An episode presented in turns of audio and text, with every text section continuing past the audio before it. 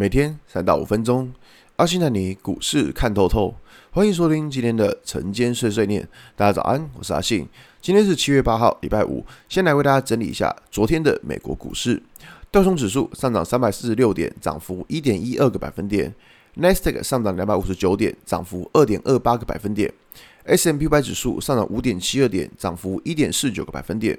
费城半导体指数上涨一百一十一点，涨幅四点四八个百分点。昨天美股四大指数都是一个续强的情况啊，那尤其是在费城半导体指数的涨幅更是最惊人。那主要在于说台积电的 ADR 昨天是大涨的，那只是说其实以昨天美国股市上呃大涨的情况来说呢。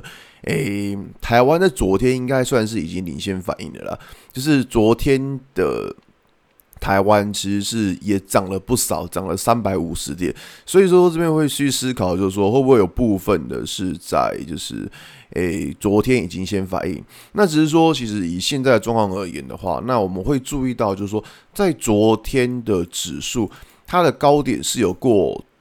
前一天的高点，所以会变成说这边的想法会再来说，过去一段下跌趋势已经开始扭转。好，那这个在这个下跌趋势开始扭转之后呢，接下来就会观察指数到底能不能够守住五日均线。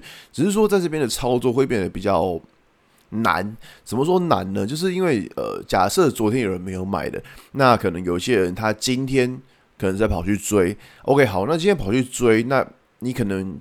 追在今天一个相对高点好了，那我们会注意到说，蛮多股票在昨天就已经开始有一些比较明显的反弹了。那变成说，周线到了下礼拜，可能很多股票又要开始出现所谓的量缩整理。那如果量缩整理的话，变成说，呃，很多股票可能就会开始出现一个压回的动作。变成说，假设你今天去追。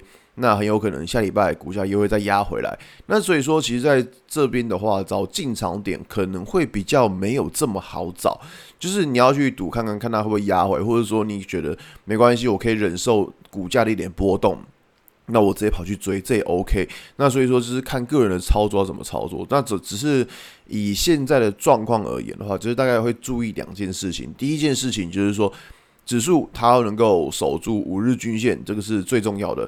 那再来就是说，在接下来，假设到了下礼拜，下礼拜指数不能再破这礼拜低点，那如果有破的话，那当然就不太好。那再来就是说，会去注意到，就是台积电跟联发科这些比较弱的电子股，他们到底能不能够有延续的力道？如果电子股是没有延续的力道的话，对于这一波的行情来说，也会看得比较保守一点。那如果这些电子股还是能够持续沿着五日线反弹的话，那就会觉得这个盘势还算是相对比较强，好吧？今天节目就到这边。如果你喜欢今天内容，记得按下追踪关注我。如果想知道更多更详尽的分析，在我的专案给通勤族的标股报告书里面有更多股市洞察分享给大家哦。